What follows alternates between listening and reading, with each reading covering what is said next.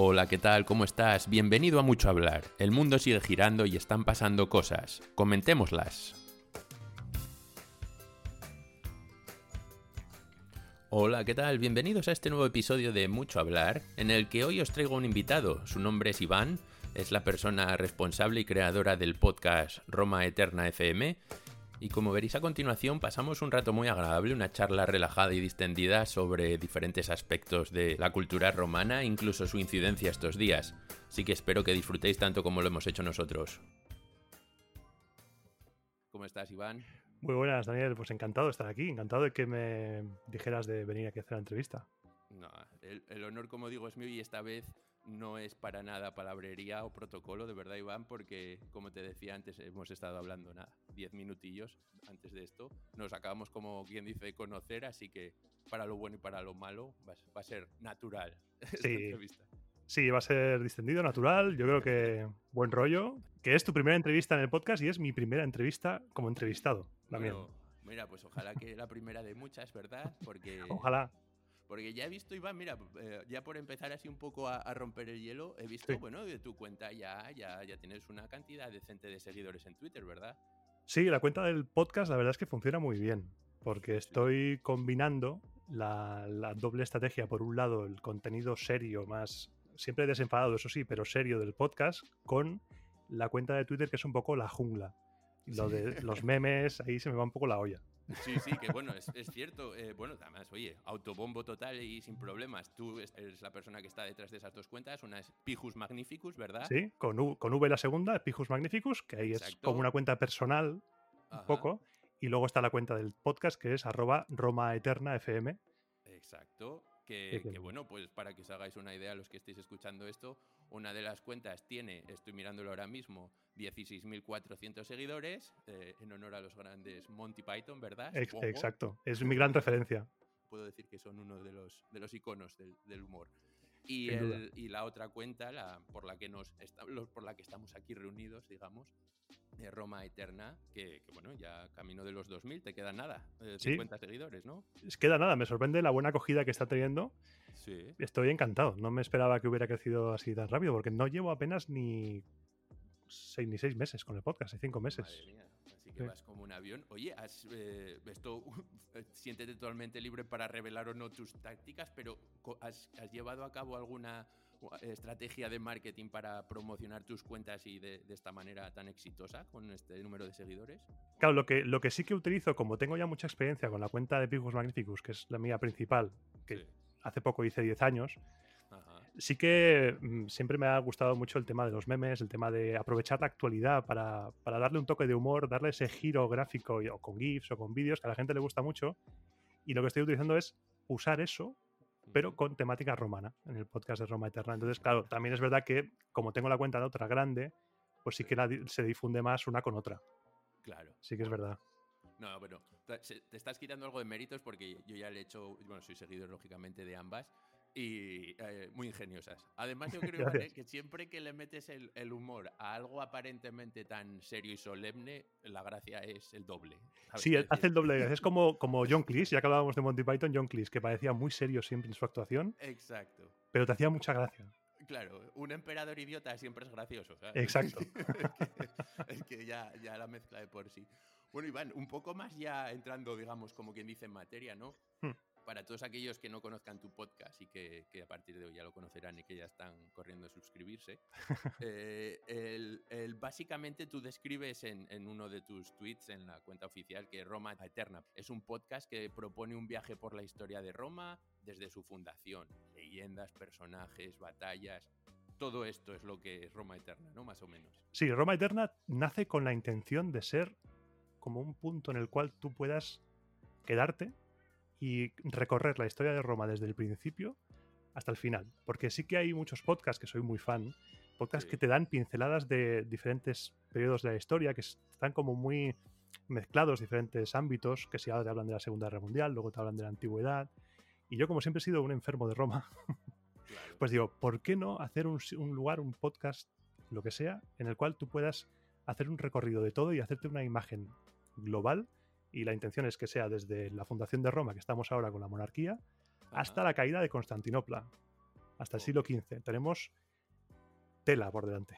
No, no, sí, ya, yo ya te digo que me he estado escuchando tus podcasts, lógicamente, y sí, empiezas desde, desde el origen casi mitológico, porque luego también hablaremos un poco por encima, donde tú mismo dices que, que claro, las fuentes, las fuentes que hay son las fuentes que hay, que hay una mezcla de, de mitología, no hay, digamos, eh, fuentes documentales como tales, hasta que empieza ya a transcurrir, lógicamente, el espacio temporal más cercano a nosotros, donde ya empieza a haber fuentes más fiables. ¿no? Sí, hasta que no empiezan a, se empiezan a registrar todos los diferentes eventos que ocurren en el día a día de la política romana. Si algo tenían bueno los romanos era que lo apuntaban casi todo. Entonces sí que había listas, por ejemplo, listas con todos los cónsules año por año, que los cónsules eran como, si dijéramos, los presidentes o los alcaldes de la ciudad, y eran los que manejaban la política. Y sí que se llevaban listas de todo, de todos los eventos que ocurrían, si se fundaba una colonia, si se emprendía una guerra, pero hay un periodo previo a eso en el cual se mezcla la exaltación patriótica de, las, del Estado con las leyendas y mitología típicas del mundo grecorromano. Y nos encontramos historias muy chulas, pero que obviamente son invent pero son muy chulas. sí, me gusta lo de invent porque, porque lo, lo, mencionas en el podcast a veces y, siempre es, me hace gracia porque es como estás tú contando algo totalmente serio tal, y de repente, bueno, esto es un invent. Sí, esto no te lo creas mucho porque esto es invent. Pero está bien, está bien porque otra de las cosas que me gusta de tu podcast es que suena a ver, suena muy manido esto, pero aprendes y de una manera divertida. Es decir, no es una persona soltándote, entre comillas, el peñazo histórico riguroso. Riguroso no, perdón. Riguroso, pero no de una manera... Duro, áspero, sí. Sí, sino que vas metiendo ahí tus, tus eh, bromas de tuyo del pasado, tuyo del futuro que te llama, ¿no? Eh, sí, que me, estoy soltando cada vez más. Al principio es complicado porque este proyecto es la primera vez que me pongo al frente de yo solo, de un micrófono, porque antes sí que colaboraba en el podcast El Descampado. Y, la primera vez que te pones solo, tú lo estarás también notando si es tu primera vez, es complicado porque sí, estás ahí en el vacío. Sí, porque, exacto, sí, a veces dices, eh, ¿qué es lo peor, no? Cuando empiezas a, pensar sobre, sobre tomar decisiones, que por cierto, mira, me ha venido, me ha venido que ni al pelo, porque en mi corta, en mi corta trayectoria en podcast tengo uno, uno de mis podcasts, uno de mis episodios habla de esto, de la toma de decisiones, y que cuanto, que cuanto más piensas y repiensas algo, normalmente eh, más, más, acabas más confundido. Esto lo digo porque, sí, yo también me considero una persona, oye, pues que hace bromas y demás. Y al principio cuando te pones delante del micrófono y empiezas a grabar, dices, ah, debería soltar esta chorrada. Bueno, no, no, porque luego si piensan que lo digo por aquí, no, es por allá. Y al final eh, eres te cortas. menos natural, sí, te cortas y eres no eres tú mismo, que al final, oye, la gente yo creo que sí percibe cuando, cuando, cuando eres tú mismo o no. Sí, porque cuando eres tú mismo se te nota mucho más cómodo, mucho más relajado y, tú mismo transmites esa confianza que a la persona que te escucha le es clave para poder conectar contigo. Exacto, totalmente de acuerdo. Pues oye, nada, Iván, ¿quién es Iván Martín? Lógicamente, esta es la típica pregunta, ¿no? Pero ¿quién es Iván Martín en el sentido, no, ni metafísico, que si quieres ponerte metafísico? Un ciudadano del mundo, lo típico que dice a uno, ¿no? que ama la vida y ama el amor. Pero eh, quiero decir, eh, ¿por qué? ¿Por qué empezaste en podcast? ¿Por qué? ¿Qué fue lo que te impulsó? Si tienes estudios relativos a historia, es una afición, eh, ¿qué es lo que persigues con tu podcast? Es decir, ¿por qué? ¿Por qué todo esto? Pues esto, mi gusanillo por los podcasts empezó como ya te digo, hace nada, tres, años fue, hace tres años me habló el, presentador del descampado, Sergio, Sergio Mena, que si me está escuchando un saludo desde aquí. Y me dijo, ¿qué te parece? En contacto con Sergio todo. Sí, ¿qué te parece? ¿Qué te parece si hacemos una colaboración? ¿Qué te parece si vienes a mi programa y, hablamos? Empecé hablando de Assassin's Creed. Ajá. Y dije, pues mira, me gustaría. Y fue empezando, fue empezando la cosa y me fui especializando más en los temas de historia, porque yo estudié historia. Sí que no me he acabado dedicando a ello, pero sí que desde siempre he tenido una especial eh, predilección tanto por la historia como por el porqué de, la historia, la historiografía en sí. Porque una cosa es explicarte las cosas, soltarte el, rollo a lo History Channel y ya, y otra cosa es explicarte por qué sabemos esto. No solo es el decirte que ha pasado esto, sino intentar saber el por qué y por qué sabemos que pasan estas cosas. Y eso es muy complicado. Y entonces de ahí ahí fue pasando, fue pasando. Eh, sigo colaborando con el descampado, pero un buen día animado también por Sergio, pensé, ¿y si, ¿y si me lanzo y abro un podcast hablando de Roma y a ver a dónde llega? Entonces yo le mandé, le mandé un audio a, a Sergio con una intro que me salió de la nada, que, que ni, ni, salió ni nada esa intro. y ahí nació, y ahí nació Roma Eterna. Y el nombre fue directamente. No, no hubo que pensarlo mucho. No, la verdad que otra de las cosas que, que, que, me gustan, que me llamaron la atención de tu podcast es eh, la edición, la música. La música juega, o el acompañamiento musical de fondo, juega un papel clave en, en, cómo, en cómo, narras la historia, ¿verdad?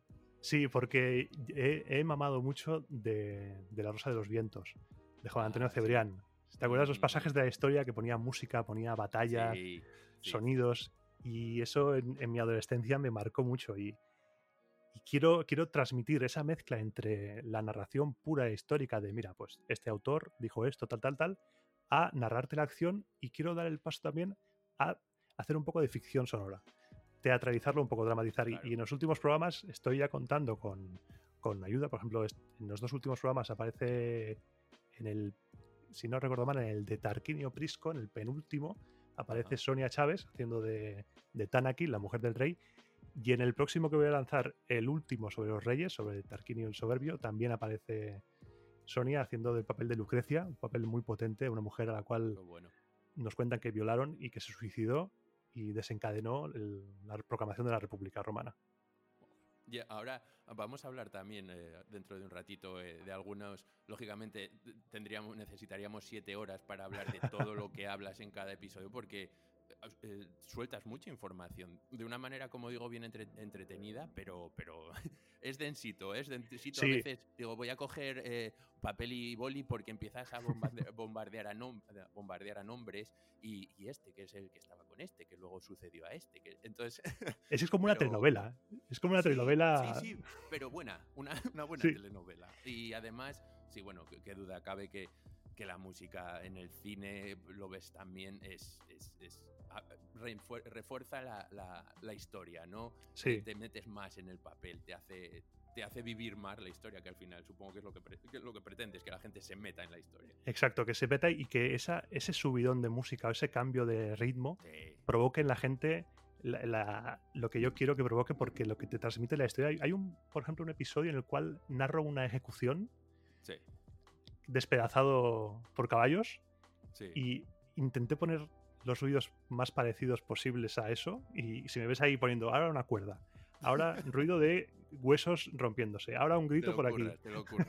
es verdad que te lo ocurras porque, porque sí, sí, yo ya te digo que los he escuchado y, y se nota, se nota que hay, hay mucha, mucha edición musical detrás, detrás del podcast. Gracias. Oye, pues por ir eh, avanzando un poco en esto, en, tu, en, en el contenido de tu podcast y demás, como decía antes, empiezas pues desde, desde el origen de, de, Roma, bueno, desde el, desde el antes del origen de Roma, digamos, desde, sí. desde, el, desde la fuente mitológica hasta... Desde la leyenda. Luego, exacto, eso es, desde la leyenda hasta, hasta bueno, pues lógicamente cuando van pasando los siglos eh, ya hay fuentes, digamos, más fiables. Eh, mencionas en uno de tus eh, primeros episodios, creo que era el capítulo 1 o el 2, la subjetividad de las fuentes, ¿no? Eh, claro, sí. ¿hasta qué punto ¿Cuál es tu opinión? ¿Hasta qué punto, sobre todo en los, en los primeros años de, de, de Roma y el mito, es, esta subjetividad es, es absoluta? Eh, ¿Hay un, un, componente científico realista de estas fuentes? ¿Cuál, ¿Cuál es tu punto de vista sobre esta subjetividad en las fuentes? Yo creo que estas fuentes son 100% subjetivas y su, y su fiabilidad es, podríamos, entre un 15 y un 20% quizá como mucho, de fiabilidad.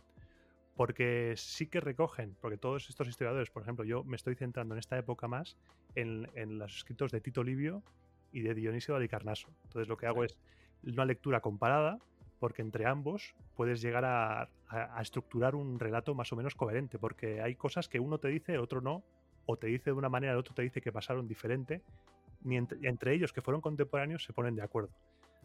Y ves cómo esta gente se copia de anteriores. Es como la Wikipedia. Tito Livio tenía su Wikipedia romana, que son los anteriores escritores, y se van copiando unos de otros. Y van recogiendo o bien tradición oral de otros pueblos, o bien copian historias de otros autores, incluso griegos, que no tienen nada que ver, pero hacen un, un corta y pega, un mega mix, hay un, un collage de historias con tal de, de, construir un relato mitológico de la fundación de la ciudad que no se corresponde con lo que se cree, porque no se sabe todavía bien, bien, bien claro. la verdad. Creo que nunca llegaremos a saber la verdad, pero se sospecha que es mucho menos glamurosa de lo que nos cuentan. Seguro. Yo en eso ya te digo que para nada soy un experto en historia. Tristemente más un, más un ignorante en este sentido de más allá de la culturilla popular, ¿no? Que todos sabemos un poco sí. y algunos temas puntuales. Pero vamos, eh, es, es, cierto que cada uno cuenta la historia como le va, nunca mejor dicho. Y si a eso le multiplica siglos y siglos, lo que recibimos a lo que realmente pasó tras manipulaciones, entre comillas, tiene que ser, vamos, cualquier parecido con la realidad. No pura coincidencia, pero, pero bueno. Pero casi. Pero casi, y más en los tiempos en los que estamos hablando, tan, tan, tan lejanos. Sí, porque ahora podemos comprobar, pero antes no se podía comprobar. Yo claro. te digo que soy nieto, tataranieto de tal persona, compruébalo en el siglo I antes de Cristo. Exacto, de hecho tú mencionas en, un, en uno de tus episodios, ponías un ejemplo de, bueno, pues como, esto es como si yo te digo que mi, sí, tataranieto era, no me acuerdo exactamente el ejemplo, pero como si te digo que era el sastre de, de Augusto. Y, Exacto. Sí, y, mi, y, mi, abuelo era el sastre de Augusto y ahora pues, refuta. Compruébalo. Exacto. Exacto. Aporta pruebas. ¿no? Exacto, exacto. Oye, otra cosa, otra pregunta, cambiando, no un poco de tema, sino siguiendo con esto, pero sí. hablando de la influencia de la multiculturalidad en la península itálica. En el capítulo 3 mencionas, pues eso, precisamente, eh, sí. esta multiculturalidad. ¿Tú hasta, hasta qué punto consideras esto como clave y fundamental en el desarrollo y de, de, del imperio romano como tal y que fuese causa de, de donde llegaron a ser, una potencia mundial y casi dominadora del mundo. Sí, yo creo que es muy importante porque hay que tener en cuenta que ya en su fundación Roma es una amalgama de, de pueblos e influencias, tanto de Etruria como griegos, uh -huh. y, cuando, y cuando se va expandiendo, cuando Roma vence en las guerras púnicas y cuando Roma también adquiere la hegemonía por las ciudades griegas, la ciudad de Roma se convierte en un crisol de culturas.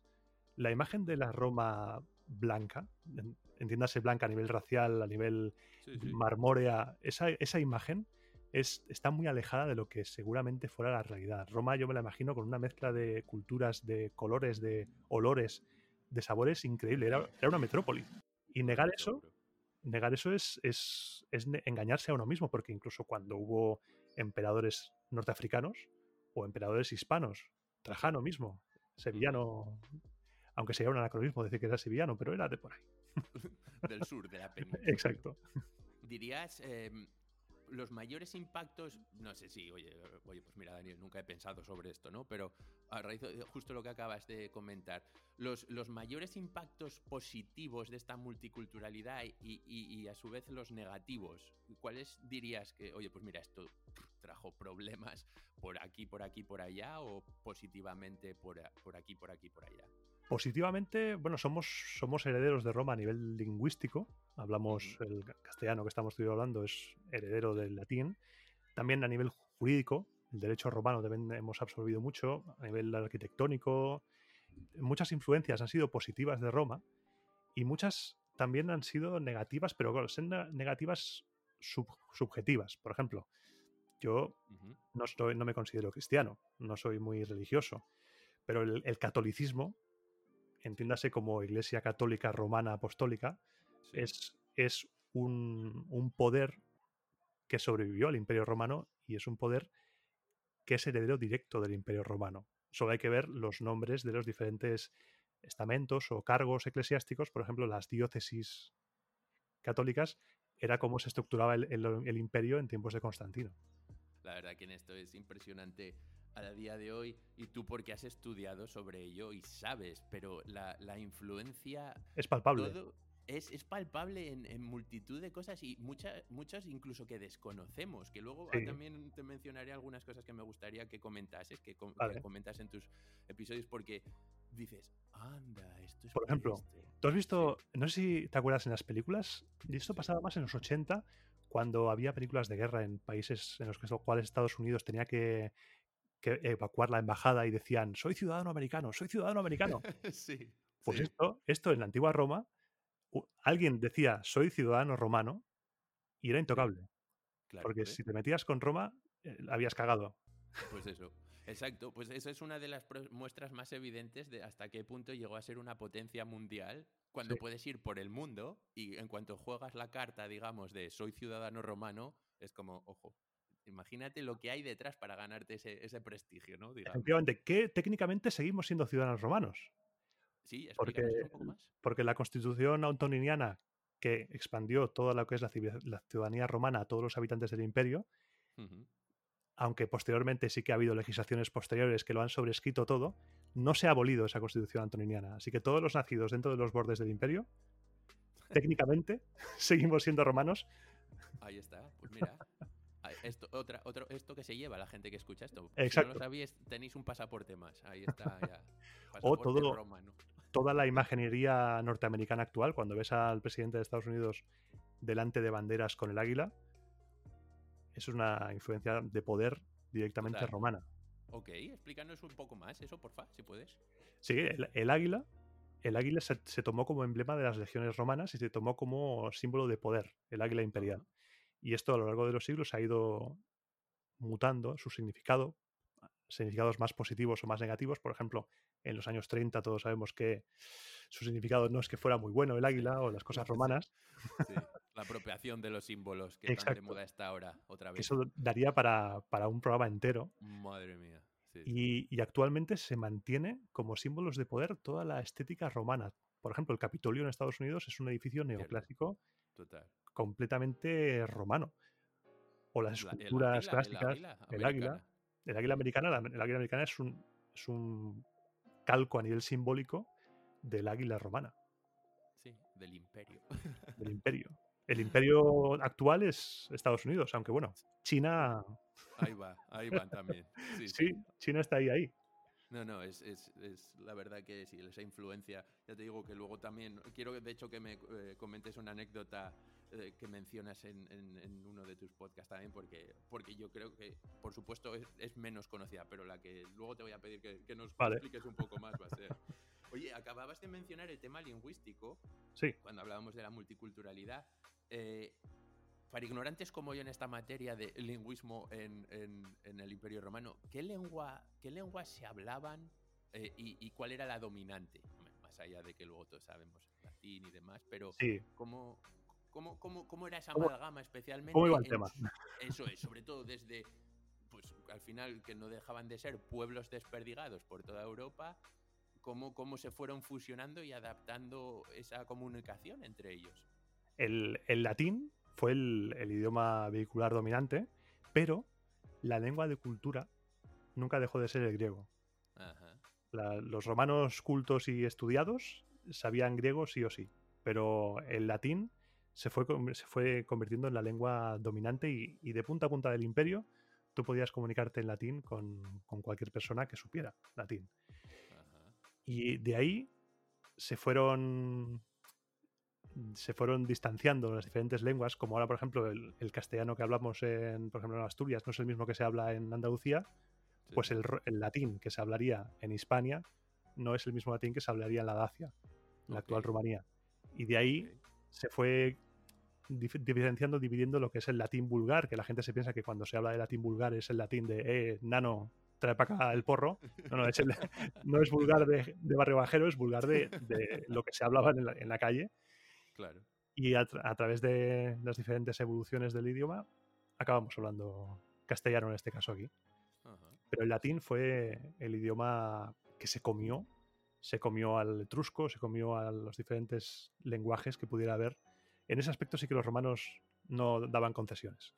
O sea, fue, eso era, eh, va a ser mi siguiente pregunta. Digamos que fue una imposición lingüística o la gente empezó a hablarlo, a hablarlo y lógicamente contra, contra la realidad no puedes luchar y, cuando ya tienes a millones de hablantes, bueno, millones o miles de hablantes, ya se autoimpone esa lengua. ¿Cómo fue en, el Imperio Romano? En, en ese proceso no estoy muy metido 100%, pero por lo que he podido ir leyendo y lo que yo me supongo, Roma, cuando conquistaba un territorio, Roma te traía la civilización. Si querías, si querías estar en contacto con el imperio, tenías que hablar latín. Roma no es que fuera un pueblo que te impusiera, depende de la zona. Hay zonas en las cuales la cosa fue más pacífica y cosas en las cuales, zonas en las cuales fue la cosa un poco más tensa. Pero en líneas generales, Roma te traía la civilización, entre comillas, porque todos tenían civilización, lo que pasa es que ellos consideraban la civilización superior. Y para poder tú sumarte a ellos, tenías que hablar latín y hubo un momento en el cual era atractivo sumarte a ello, porque te daba muchos avances económicos, arquitectónicos, sociales, incluso de control, porque no se puede conquistar un pueblo sin la colaboración de las élites locales.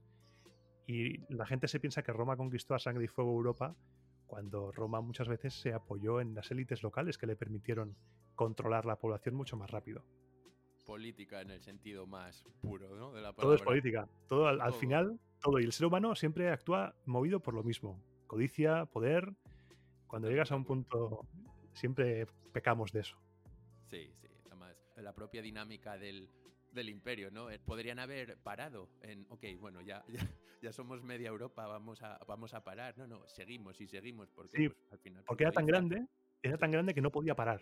El, imperio llegó a un momento que era tan grande que para poder sostenerse tenía que seguir manteniendo esas campañas militares para conseguir recursos, ingresos que le permitieran seguir manteniéndose.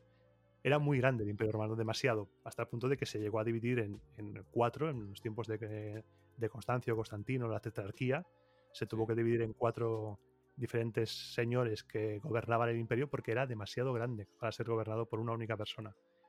La verdad que es, que, si te paras a pensarlo dos veces, ¿eh? lo del imperio romano, ¿cómo, ¿cómo no vamos a estar hablando todavía en pleno 2020 de ello? Porque es un fenómeno para la humanidad que, que, a día de hoy es, es, que es increíble cómo pudo pasar. Es increíble. Es increíble. Siglos y siglos, pueblos y pueblos, gente y gente. Y, Como de unos pastores. cuenta, así brevemente eso, sí, exacto. Claro, la evolución es, es la siguiente. Unos pastores se juntan en, en, la zona de Roma, en la zona de los siete montes de Roma, siete colinas, y pues se juntan y empiezan a colaborar entre ellos. Oye, este ternero me gusta, pues yo te cambio por tal. y la, cosa va creciendo, va creciendo, va creciendo hasta que llega un momento en el cual el resto de vecinos dicen, hey, que estos romanos creo que son peligrosos. Y lo típico que tiene que pasar, pues empiezan a pegar entre ellos y la cosa se fue de madre. La historia del Imperio Romano es la historia de alguien que se va de fiesta y dice, yo me voy de tranqui. Y se va liando, se va liando y acabas una copa más. Una. una. provincia más, venga, va, una provincia más. Pues he cogido Egipto. A que no hay huevos. Claro, llega un punto que, pelearon contra Cartago, se, hubo un choque de potencias del Mediterráneo, Cartago y Roma, y cuando Cartago cayó no tenía poder, no tenía rival Roma en ese momento en la zona. Entonces ya fue uno tras otro empezaron a caer. Sí, sí, claro, empezaron a extenderse, a extenderse y venga, otro pueblito más, otra región más y, sí, al final crearon un, entre comillas, monstruo que, no supieron cómo, qué hacemos con él, ya, ya se nos ha ido. Claro, se nos ha ido de las manos completamente. Se nos ha ido de las manos y nos va a comer.